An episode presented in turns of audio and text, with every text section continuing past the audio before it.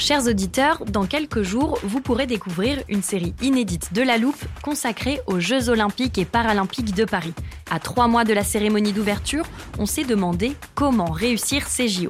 Les transports sont-ils prêts à affronter les milliers de touristes? Le dispositif de sécurité est-il suffisant? L'enthousiasme sera-t-il finalement au rendez-vous? Pour répondre, on plonge durant cinq épisodes dans les archives des éditions précédentes, accompagnés des journalistes de l'Express. C'est à retrouver à partir du 13 mai sur toutes les plateformes d'écoute.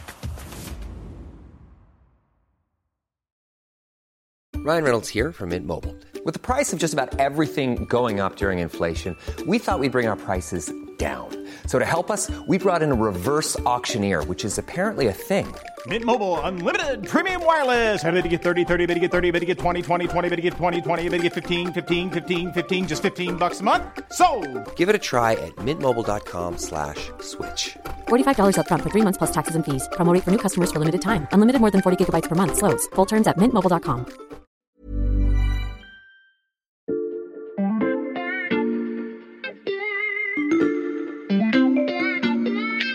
Salut, c'est Margot Lanuzel. Nous sommes le mercredi 9 novembre 2022. Bienvenue dans La Loupe, le podcast quotidien de l'Express. Allez, venez, on va écouter l'info de plus près. Hier, dans La Loupe, on a retracé ensemble le début d'une incroyable ascension faite de coups de bluff. Cette ascension, c'est celle d'Idriss Aberkan, un autoproclamé hyper-docteur au CV quelque peu gonflé et dont l'une des thèses fait l'objet d'une enquête pour plagiat, mais que vous avez de grandes chances d'avoir déjà vu sur un plateau de télévision ces dernières années. Vous êtes enseignant, chercheur à l'école polytechnique, docteur en neurosciences et vous avez écrit ce livre Libérez votre cerveau et j'en conclus donc que vous êtes très intelligent. Depuis des mois, deux journalistes de l'Express enquêtent sur cet homme, aujourd'hui discrédité aux yeux des scientifiques et des médias, mais qui s'est constitué sa propre communauté. On a décidé d'y consacrer trois épisodes de La Loupe, et vous écoutez donc le deuxième. Si vous avez raté celui d'hier, je vous recommande chaudement de le rattraper pour suivre l'histoire dans l'ordre. Après les études d'Idriss Aberkan, on se penche aujourd'hui sur ses activités de chercheur et ses aventures d'entrepreneur. Et là aussi, l'enjolivement est de mise. Épisode 2, il faut sauver le soldat Aberkan.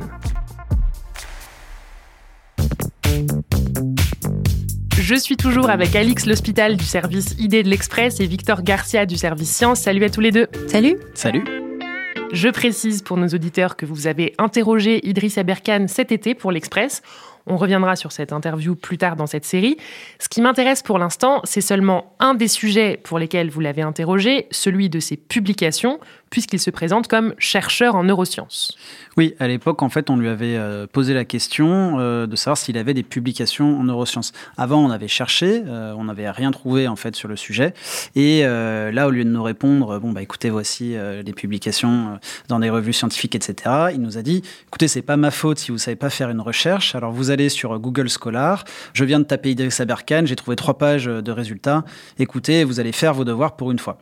En fait, Google Scholar, c'est un moteur de recherche de Google qui permet en fait de trouver toutes les publications des scientifiques, etc. Et vous êtes allé vérifier sur ce moteur de recherche? Oui, bien sûr, on est allé vérifier. Et en fait, la grande majorité de ces résultats, ça concerne des références à, à ces livres, euh, ça concerne aussi des textes de réflexion philosophique, quelques résumés de conférences, mais il n'y a pas de publication en neurosciences. On n'en a pas trouvé, et pour cause, euh, il n'y en a pas. Et donc, on l'avait relancé à l'époque, et il avait trouvé une parade, et il avait dit, écoutez, moi, je travaille pour euh, l'industrie et l'armée, donc en gros, d'être tenu par le secret industriel et être tenu par le secret défense. Mais en fait, euh, ça, c'est un peu court parce que nous, on a parlé à beaucoup de neuroscientifiques, on a même parlé à la Société savante de neurosciences en France, et personne, aucun de ces chercheurs n'a jamais entendu parler d'une quelconque contribution d'Idriss Aberkan dans le domaine des neurosciences. Et la Société savante de neurosciences nous a dit, même les neuroscientifiques qui travaillent pour l'armée ou pour des entreprises, ils publient certains de leurs travaux et ils se rendent même de temps en temps dans des conférences pour dire qu'ils existent. Et euh, on a aussi contacté l'état-major des armées françaises, donc qui ont mené de leur côté une enquête assez longue, qui a pris plusieurs semaines, mais ils viennent de nous répondre, euh, aujourd'hui d'ailleurs, pour nous dire, euh, en fait, on n'a aucune trace de aucune collaboration avec Idriss Aberkan. Donc en neurosciences, euh, Idriss Aberkan n'a rien publié. Est-ce qu'il a des publications dans d'autres domaines? Alors en fait, on a trouvé quatre études qui ont été publiées dans des revues scientifiques de mathématiques. La première, elle s'appelle The Surreal Eulogy, qui a été publiée dans The Mathematical Intelligencer. Et en fait, on est allé la lire. C'est un document qui fait à peine plus d'une page. En fait, c'est un poème. Il n'y a pas du tout de calcul. Donc, on n'a pas euh, spécialement regardé euh, ce poème-là parce qu'il n'y a pas, ça apporte pas grand-chose euh, en sciences. Et donc, les trois autres, elles concernent la conjecture de Syracuse. C'est un des problèmes mathématiques sur lequel les plus grands cerveaux de la planète butent encore. C'est quelque chose d'extrêmement complexe qu'on n'arrive pas à prouver. Et ces trois études, il les a publiées dans Mathematics et Applied Maths de l'éditeur MDPI. Il a aussi publié beaucoup de documents en fait d'études sur Internet, mais pas dans des euh, revues scientifiques, dont un qui s'appelle Syracuse est résolu. Et alors, est-ce que Idriss Aberkan a vraiment résolu cette conjecture de Syracuse? Alors, en fait, pour le savoir, on a envoyé ces documents-là pour euh, demander à cinq mathématiciens de renom de les lire, de les analyser et de nous expliquer si oui ou non euh, ça apportait quelque chose. Et en fait, ils nous ont déjà, dès le début, dit que ces documents leur paraissaient fantaisistes. D'abord, ils nous ont expliqué que MDPI, donc l'éditeur des deux revues dont on a parlé, c'est un éditeur qui a une réputation exécrable. Il y a eu un rapport du CIRAD qui explique qu'en fait, c'est un qui publie énormément d'études scientifiques sans souci de qualité. Et euh, un autre chercheur qui nous explique que les deux revues, donc Mathematics et Apple Math, dans lesquelles il a publié euh, les trois études, ce sont des revues prédatrices en fait.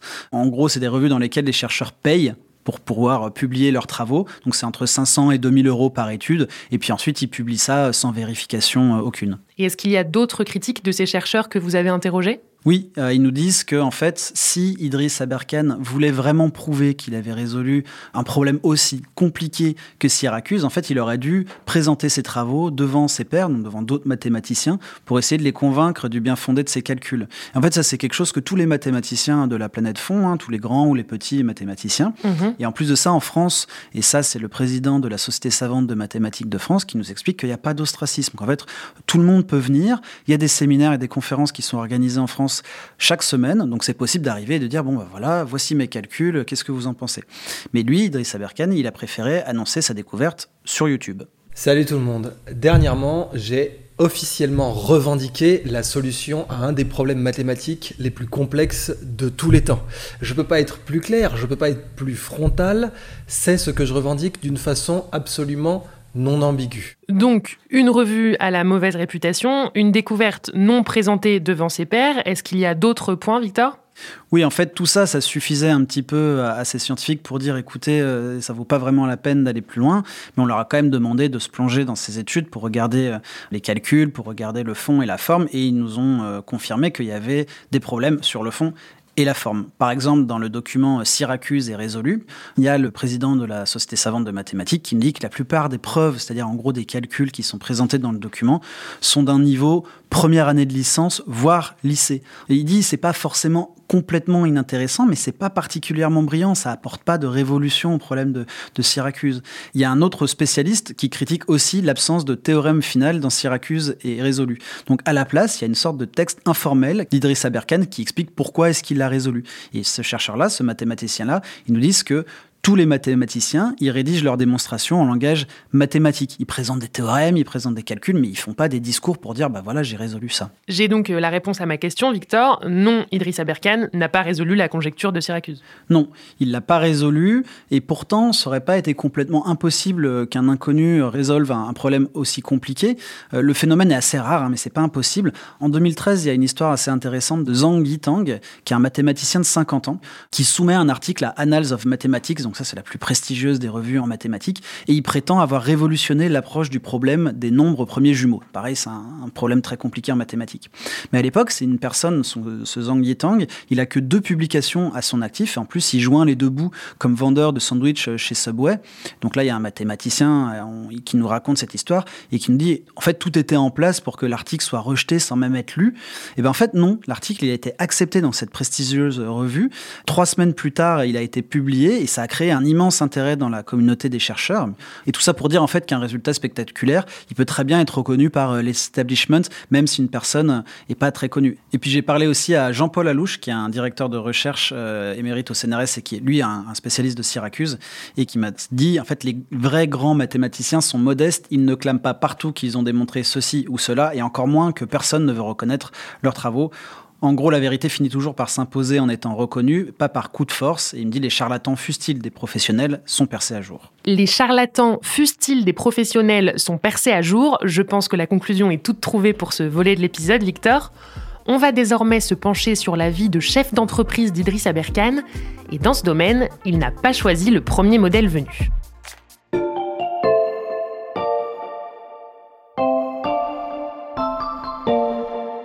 Que je vous fasse une vidéo sur la situation d'Elon Musk, sur les nouvelles, ce qui se passe aux États-Unis, ce qu'il est en train de faire, ce qui est en train de lui arriver. Ça concerne absolument tout le monde. Nous sommes en mai 2022, en pleine polémique sur le rachat de Twitter par le milliardaire Elon Musk. Idriss Aberkan est en Grèce pour les besoins de son entreprise de formation. Et pendant ce voyage, il prend 15 minutes en plein air, d'où la qualité sonore, pour tourner une vidéo. Ça s'appelle Il faut sauver le soldat Elon Musk et on peut dire, Alix, que c'est une sorte d'éloge. Oui, Idriss Aberkan il vaut une espèce de culte à Elon Musk, donc il multiplie les hommages euh, à l'entrepreneur de talent, que ce soit dans ses conférences, sur Twitter, même une de ses thèses en fait mention. Mais au-delà du personnage, d'ailleurs, c'est toute la philosophie de la Silicon Valley euh, qu'il a l'air de prendre pour exemple. Et est-ce qu'Idriss Aberkan s'inspire de ce modèle pour lancer ses propres projets d'entrepreneur, euh, je sais pas, dans son garage à l'américaine? Pas vraiment. Idriss Aberkan, il a plutôt choisi d'installer ses bureaux, euh, des bureaux euh, un peu clinquants, euh, en banlieue de Neuchâtel, en Suisse. Oui, c'est pas la même ambiance. Et on est en 2018. Il vient de lancer General Bionics, donc l'une de ses entreprises qu'il décrit comme le futur McKinsey du biomimétisme et dont la promesse est d'extraire des connaissances de la nature pour résoudre et optimiser tout problème d'entreprise industrielle ou financier. En 2018, donc c'est tout récent. Comment a évolué cette activité ensuite? Alors, on nous a raconté une scène qui a eu lieu au printemps 2019. Donc, à ce moment-là, la tension euh, est un peu palpable dans les bureaux de General Bionics. Idriss Aberkan est sur le point d'arriver pour constater l'avancée d'un important projet de jeu vidéo neuroergonomique. Et ce projet, donc, il doit être soumis à un potentiel acheteur d'ici une quinzaine de jours. Mhm comment ça fonctionne dans l'entreprise. Lui, il a les idées, et puis ses associés et les développeurs euh, salariés ont la charge donc de concrétiser ces idées-là. Et on a un ancien employé qui participe à ce moment-là à l'élaboration du projet, qui nous raconte que Idriss Aberkan arrive et explique que ça ne va pas du tout, il faut absolument tout changer, et donc il veut faire passer ce jeu qui au départ doit être en 2D à de la 3D. Et ça, ça suppose une refonte euh, complète de tout le projet. Mhm. Et le salarié nous explique qu'à ce moment-là, c'est juste impossible de tenir les délais avec la même qualité de travail. D'autant que à ce moment-là, il commence à se murmurer un peu entre salariés que la société ne peut pas se permettre d'échouer parce que les finances seraient déjà au plus bas. Et, qu'est-ce qui s'est passé ensuite? Ce jeu qui devait être fait maison, les salariés vont recevoir le feu vert d'Idriss Aberkan pour récupérer des visuels sur des boutiques en ligne, donc en fait qui existent déjà. Mhm. Et euh, voilà, on a un ancien salarié qui nous dit que le projet allait devenir euh, une coquille vide. Mais à ce moment-là, trois salariés qui travaillent donc sur le projet sont licenciés avec pour seul motif des divergences de point de vue sur le projet. Arrête-moi si je me trompe, Alix, mais je pourrais te répondre qu'un projet qui échoue, ça n'est ni plus ni moins qu'un aléa de la vie entrepreneuriale. Oui, sauf que deux personnes ont déposé plainte en 2019 parce qu'elles estimaient avoir été victimes d'escroquerie ou d'abus de confiance de la part d'Idriss Aberkan. Et ça, c'était à propos de prêts à hauteur de plusieurs centaines de milliers de francs. Mmh. La plainte, elle a été classée faute d'éléments constitutifs d'une escroquerie ou d'un abus de confiance. Mais l'autorité de deuxième instance, donc c'est l'équivalent de la cour d'appel en Suisse, elle a été saisie d'un recours. Et à ce moment-là, elle a estimé donc qu'une gestion déloyale était tout de même envisageable. Et donc c'est pour ça que l'enquête elle a été rouverte et qu'elle est donc toujours euh, en cours d'instruction. Et puis à partir de là, on s'est donc rendu compte que ça n'était pas non plus sa première euh, déconvenue financière.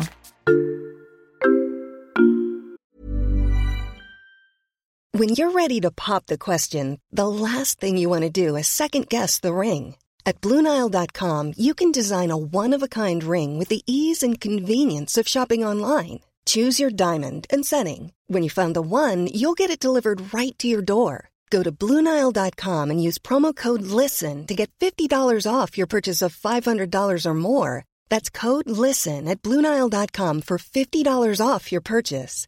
BlueNile.com, code LISTEN.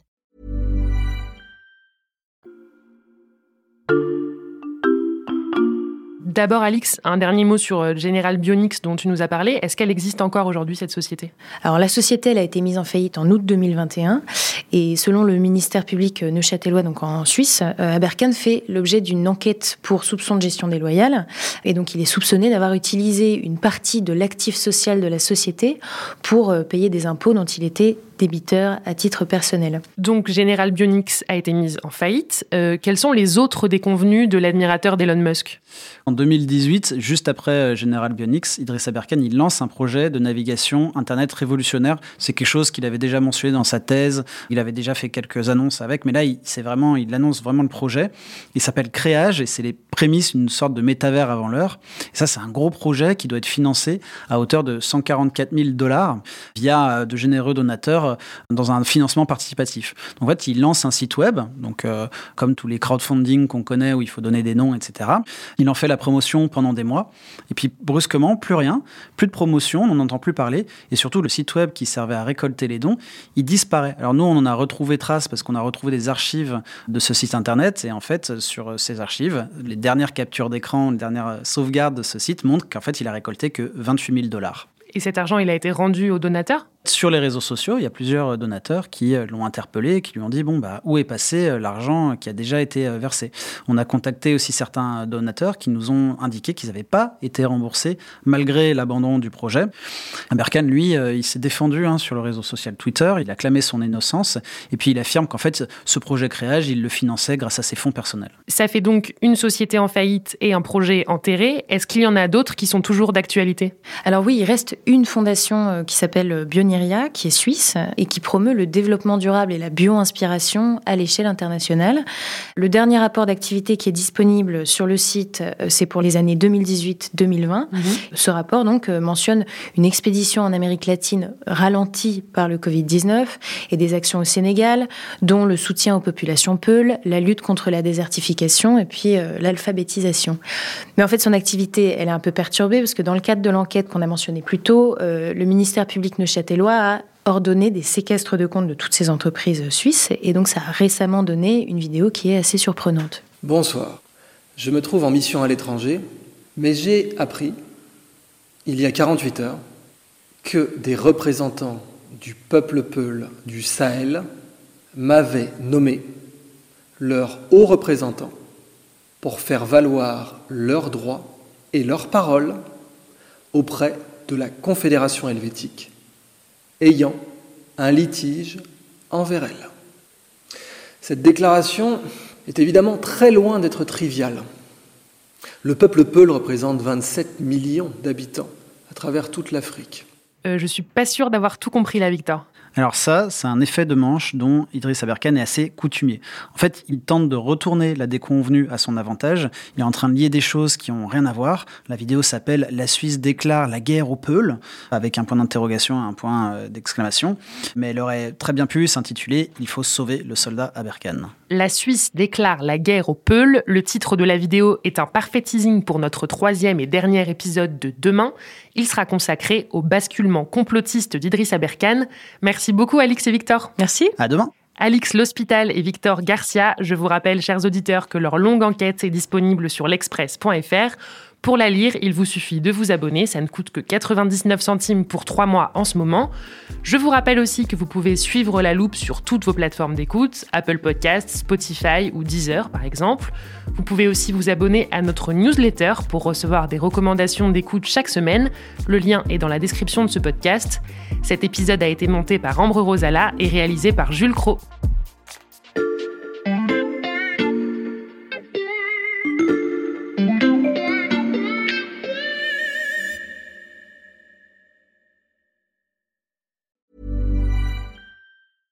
Even when we're on a budget, we still deserve nice things.